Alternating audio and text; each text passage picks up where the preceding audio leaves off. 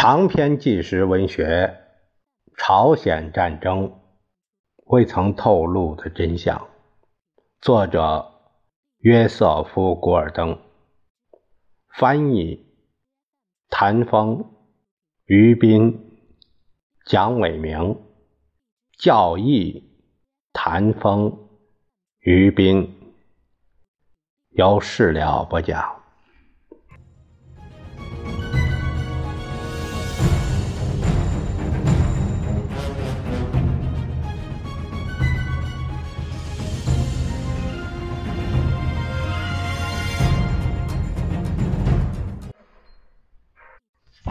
接下来我们呃看第十三章，题目是“暂时平静”。中国人消失在北朝鲜冰天雪地的山岭中后，留下了一个谜：这次撤退是否反映了毛泽东天性中的谨慎气质呢？中国人是想考验美国人对其介入的反应呢，或者甚至是在发出愿意进行谈判的信号呢？又或是这种试探只是一种侦察手段，等到流血受伤的军队有机会得到增援或补给后，就会发动全面攻击呢？美国军方力图从军事方面，而不是政治方面寻求解释，这是可以理解的。回头看来，这两个因素似乎都在起作用。然而，由于对中国共产党军队近期和长期的情报工作都存在着缺陷，极大的妨碍了美国的情报分析。陆战队最初认为，中国军队是因弹尽粮绝而退出战斗。根据对中国战俘的审讯报告和中国内战的记录，情报专家了解到，中国步兵只携带三到五天的粮食，呃，一种是米饭，一种是朝鲜人用大米、豆子。和小米磨成面后混合在一起的主食，可以与水合在一起一起吃。在战场情况紧急时也能干吃。弹药的配给同样少得可怜，基本上就是一个士兵在其衣袋里或者是一种粗布。卷袋里能够携带的数量。尽管中国人征用朝鲜人用传统的 A 字形背架运送补给，但再补给的路线实际上并不存在。在中国人的第一次战役中，陆战队的侦察机在长津水库北岸发现了很多中国人的卡车。这些卡车极为宝贵，又容易成为巡航的海盗式战斗机、火箭的理想目标，所以中国人很少使用它们。这样一来，中国军队的总指挥林彪，这个。下面这翻译者有一个注解，他说：“因为是应该是彭德怀，彭德怀当时是中国人民志愿军司令员兼政治委员，可能是，呃，他们这个情报认为啊，四野的军队应该是林彪，所以他可能是这样判断的。中国军队的总指挥林彪在制定作战计划时，就受制于一种僵化的框框。”在第一线的师只能战斗三到五天，食品和弹药消耗殆尽，只能用其他的部队来替换。如果美国的情报部门能更加注意中国革命时期的策略，他们就能更为准确地解释中国人为何突然消失。一九三八年，在抗日战争的高潮时，毛泽东用简单明了的方式阐述了他的游击战信条。对于在朝鲜的联合国军来说，《论持久战》一书中的词语是具有预言性的。说我们历来主张诱敌深入，这是因为这是战略防御中弱军对强军作战最有效的军事政策。他认为撤退是一种战术，并用反诘的方式问答道：“英勇决战于前，又放弃土地于后，不是自相矛盾吗？吃饭于前，又拉屎于后，不是白吃了吗？”在另一篇文章中，毛泽东把他的战术归纳成一个口号。从此，在非正规战争的史册上名垂千古。敌进我退，敌驻我扰，敌疲我打，敌退我追。然而，美国军方和情报界对毛的哲学却知之甚少。据非正规战争专家、政治学家吉吉恩·汉拉恩。和小爱德华·卡兹巴赫说，毛泽东著作的译本在全世界的共产党国家都广为发行，但他们没有到达中国军方情报部门手中。一九五四年，伦敦出版了毛的著作，但这一年晚些时候，纽约的国际出版协会也出版了毛泽东的著作。但在此之前，毛泽东的著作除了一些散布在各地的零星小册子以外，在美国几乎是无处寻觅，包括国会图书馆。据汉拉恩和卡兹巴赫说，甚至在军方的图书馆中也找不到。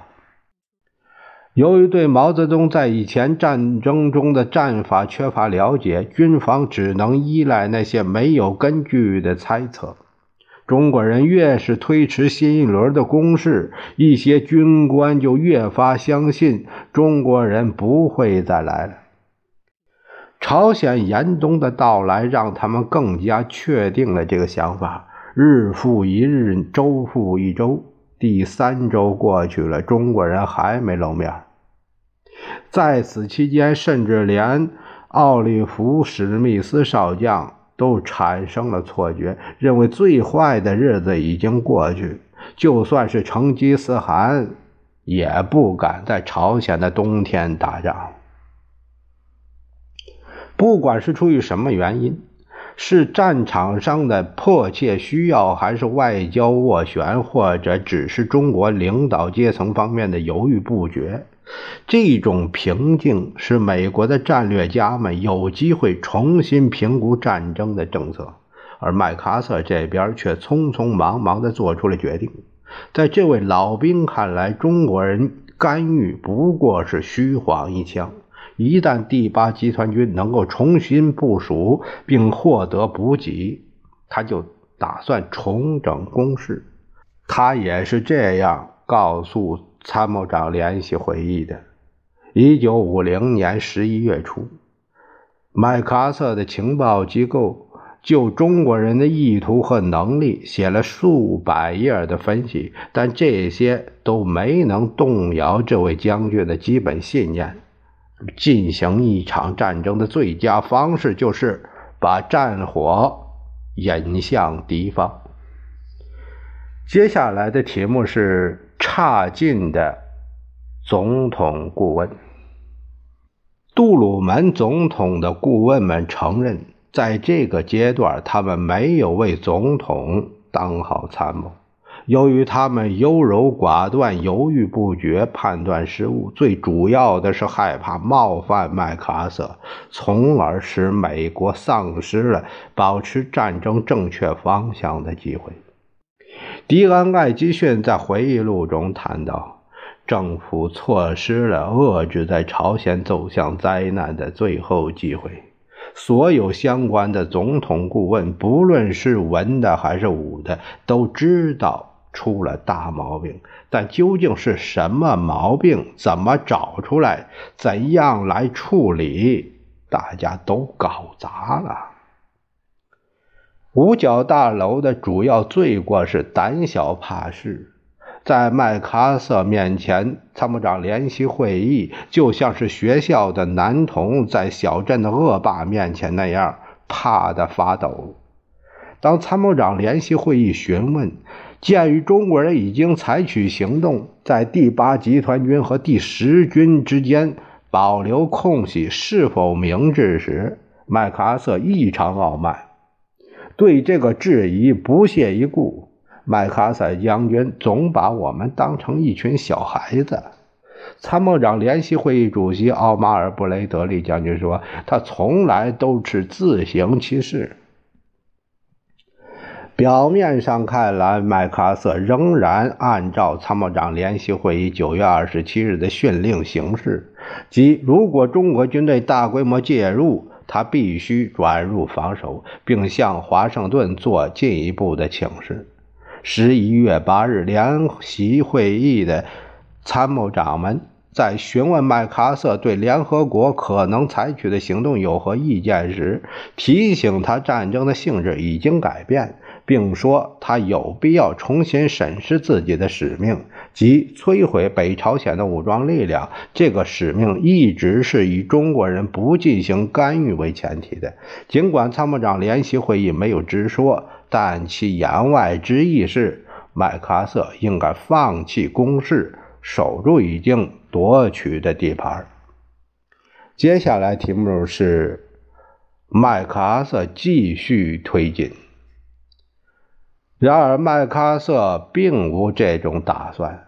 在前一天，也就是十一月七日，他在要求解除对空中行动的限制时，还抱怨说。中国军队大规模介入朝鲜，已彻底改变了整个局势。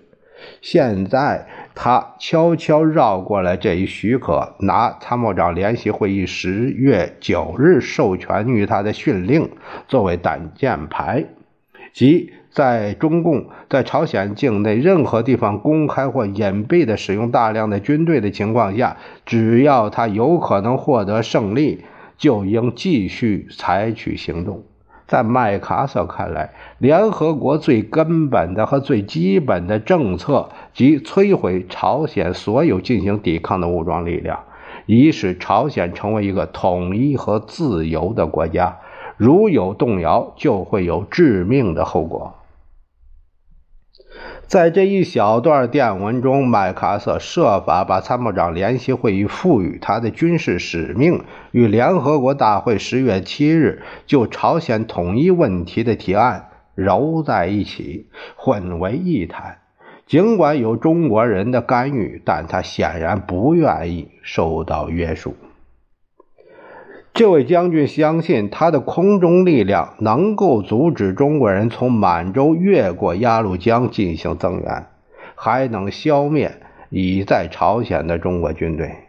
在这些空中轰炸以后，他打算在十一月十五日发动攻势，彻底消灭敌军，引马鸭绿江边。麦克阿瑟再次抛出他的计划。其条件暗示着参谋长联席会议除了批准别无他则。如果不是这样，任何计划都会彻底削弱我部队的士气，其心理后果将无法估计。这会使我们的军事力量在北朝鲜无限期限地停滞在一条极其困难的防线上。毫无疑问，这会引起南朝鲜人的极大不满，以致他们的军队会垮掉，甚至可能转而反对我们。对于英国人提出的沿鸭绿江建立一条缓冲区的建议，麦克阿瑟也不屑一顾。他将这一计划于1938年把捷克斯洛伐克苏台德区割让给德国的行为相提并论。他认为，联合国的正确做法是通过一项谴责中国的决议案。如果中国人不撤退的话，还应以军事制裁相威胁，放弃朝鲜的任何部分，哪怕只是将其作为缓冲区。都会是自由世界近期以来最大的挫折。事实上，如果采纳如此糟糕的主张，我们在亚洲的领导地位、影响就会破产，在政治、军事上也难以立足。如果不让他的部队前进到鸭绿江，就显然会步英国人之后尘。英国人以绥靖政策承认了共产党中国，失去了其他所有亚洲国家的尊重，也没有赢得中国人的敬意。麦克阿瑟以其极其诚挚的心情提议，绝不能在此关键时刻减弱攻势。我们必须一往直前，直到彻底胜利。参谋长联席会议十一月九日开会前几个小时，收到了麦克阿瑟的这封电报。实际上，没有人理会这份电报。参谋长联席会议要商讨的，首先是中国人的意图，然后是美国可能做出的反应。参谋长联席会议认为，中国人的干预出自三个动机：中国人力图保护鸭绿江沿岸的水电设施，并在江南岸建立一条警戒线。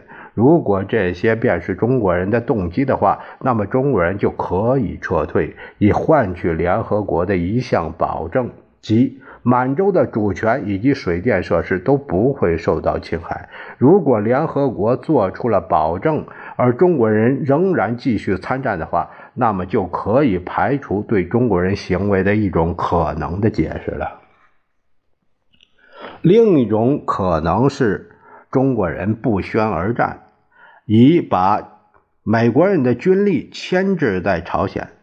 参谋长联席会议不希望朝鲜战争伤了美国的元气，从而使美国在其他地方出现麻烦时无从应付。然而，中国人的这一目的也许能为通过谈判解决朝鲜问题敞开门户。第三种可能是。中国人力图把联合国军赶出朝鲜，但如果没有苏联海上和空中力量支援，这一努力是无法成功的。苏联的干预标志着第三次世界大战的开始，也预示着联合国军将被迫撤出朝鲜。那么，美国应如何行事呢？联席会议的参谋长们。认为有三种选择：重新发动攻势，迫使战争以美方胜利告终；在满洲边界以南建立并守住一条防线，或者撤退。第一种选择要求增兵朝鲜，即中国人不会在实质上扩大他们卷入的规模。第三种选择是无法接受的。一旦美国被迫做出这种抉择，他只能作为全球战争的前奏加以接受。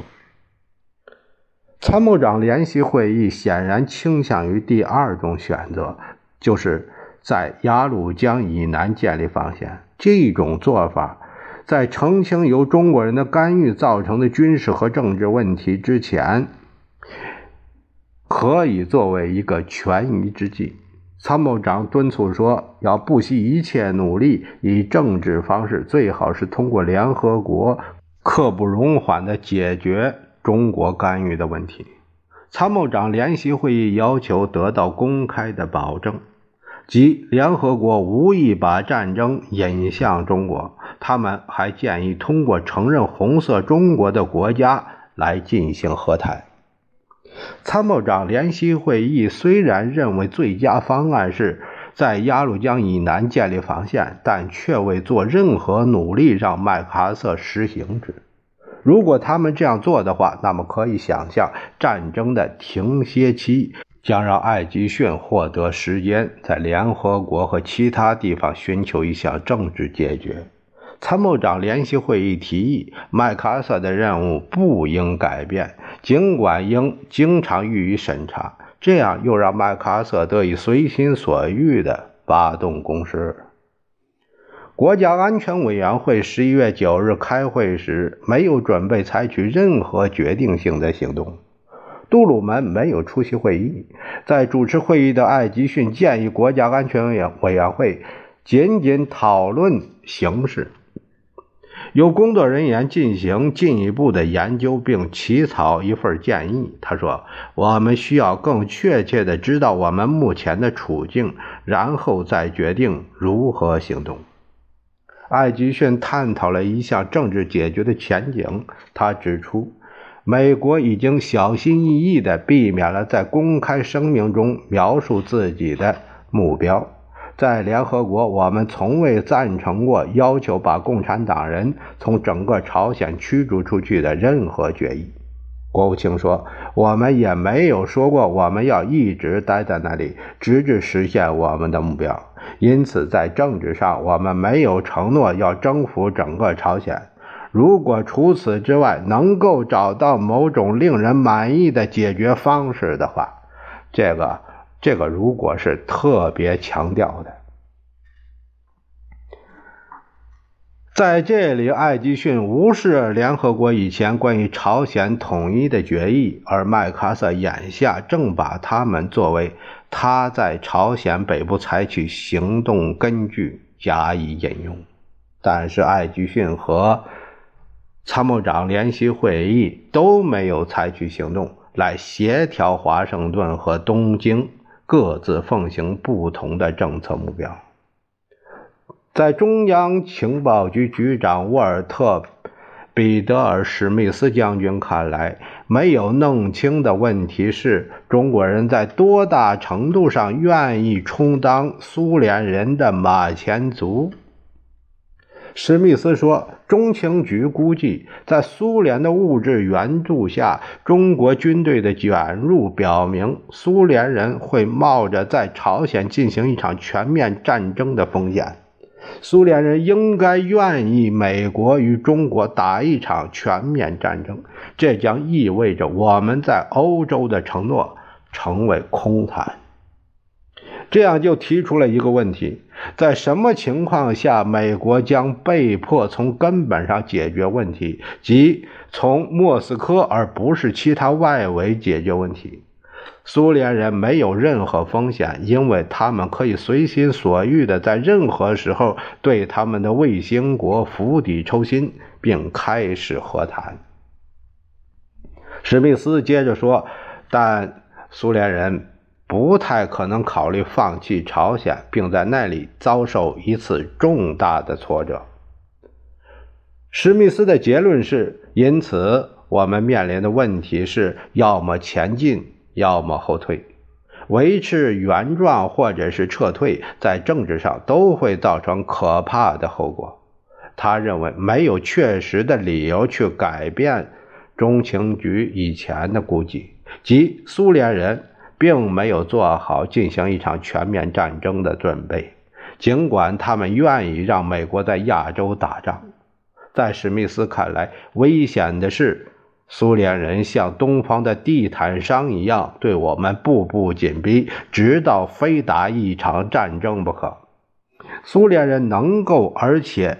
将会接受全面敌对的状态，就像在满洲的情况那样，而无需进行全面战争。他说：“但是民主国家却无法接受这种无限的敌对状态。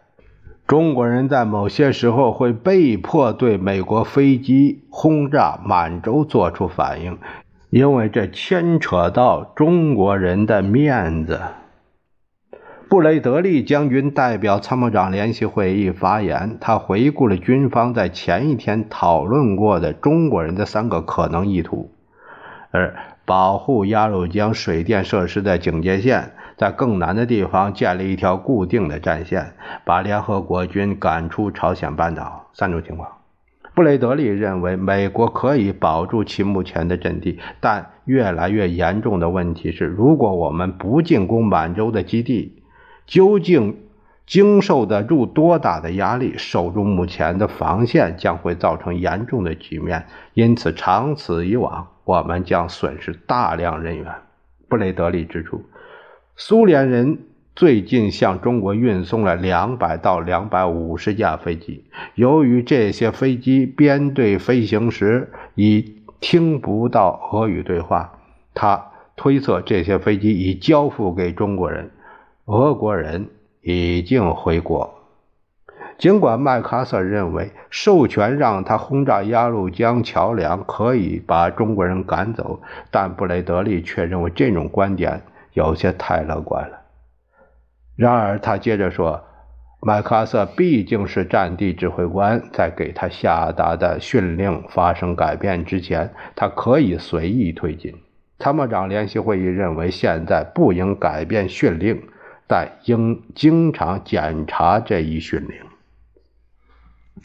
国防部长马歇尔注意到，美国的军事形势已复杂化，原因是我们在朝鲜东部兵力分布过散。易受攻击，它是指的是时军所在的地区。陆战一师正在那里向满洲推进。布雷德利回答说：“麦克阿瑟分散兵力是为了执行他占领全朝鲜、举行选举的指令。”实际上，布雷德利对麦克阿瑟的命令所做的解释过于笼统，尽管与会者没有人对此质疑。布雷德利在回答艾吉逊提出的一个问题时说：“麦克阿瑟看来对西部的战局并不关心。”艾吉逊追问道：“从军事上看，有没有比麦克阿瑟目前的阵地更好的战线呢？”布雷德利回答：“从军事观点看，战线越靠后，我们的处境就越好。然而，这种后退行动可能会使我们失去政治支持，并……”可能使南朝鲜人丧失斗志。艾吉逊继续就此提问，显而易见，俄国人对纵深防御特别有兴趣。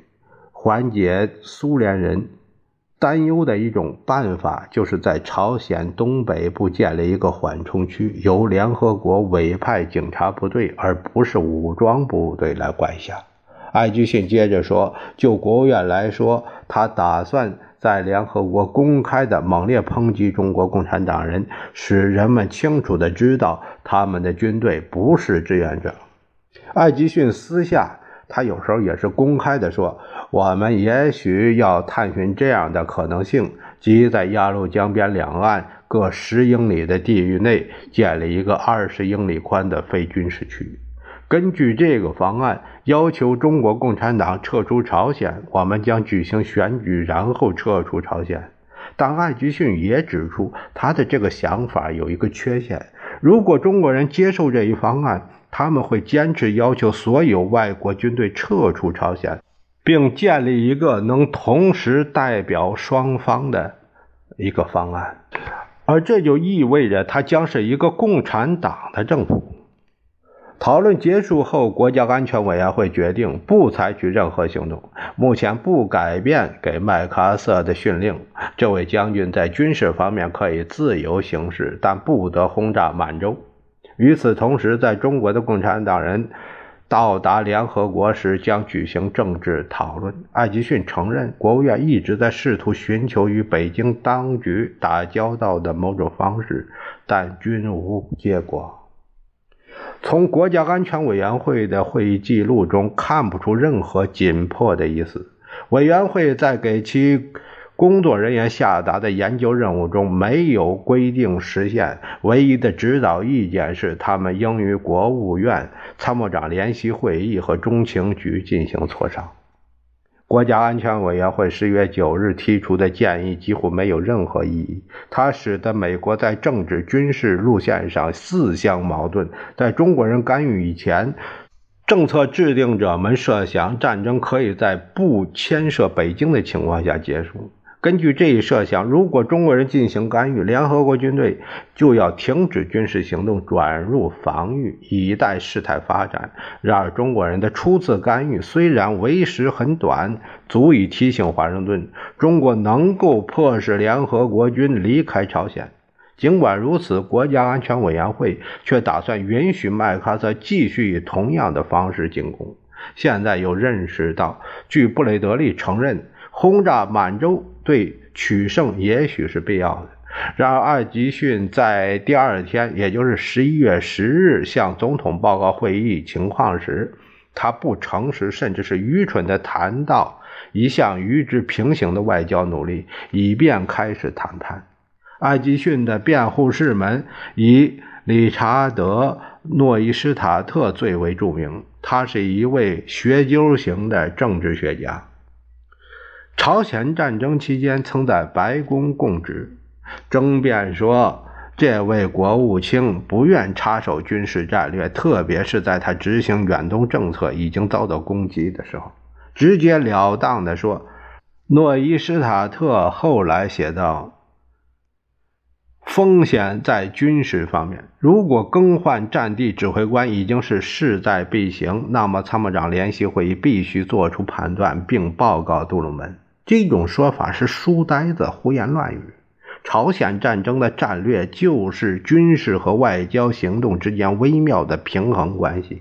当一项军事行动使一个外交和政治的目标难以或者不可能实现时，艾吉逊有权利甚至有义务向总统提出忠告。艾吉逊却反其道而行之，这样他的心怀城府和麦克阿瑟的自以为是结合在一起，把美国一步步引向灾难。具有讽刺意味的是，杜鲁门对这一问题的把握似乎比他的谋臣侧室们更胜一筹。一九五零年的十一月之后很久，顾问诺伊施塔特问杜鲁门，他是否曾经对麦克阿瑟结束战争的攻势感到过担忧。尽管诺伊施塔特承认杜鲁门的回答是马后炮。但他认为这反映了当时杜鲁门观点的实质，也就是意思是我们其实当时应该做的是停止在朝鲜境部这个地方。他用手指着一个地球仪说：“呃，那是英国人所希望的。我们知道中国人在边界线呃有近一百万左右的军队，但。”麦克阿瑟是战地指挥官，你挑选了他，就必须支持他。这是一个军事组织得以运转的唯一方式。我得到了我所能够得到最好的意见，而在前线的这个人说了这件事应该这这样做，所以我就同意了。这是我做出的决定，不管事后怎么来看。这样，麦克阿瑟就继续筹划一次攻势，以便在年底赢得战争，而且仍然遵循了初秋时他就在执行的训令。这个，呃，编呃翻译者啊，呃有两个，这下面有两个注解，说到了，呃，这个谁，就是。理查德·诺伊呃塔特，诺伊塔特这个人呢，是一九五零年呃一九五三年这个他们这几年内白宫的特别助理。呃，第二个注解说到了这个什么情况？呃，说到了这个一百万人呃左右的军队的中共一百万军队实际情况。这个估计还是少了，嗯，他认为的有近一百万的军队，他还是估计少了，是这样。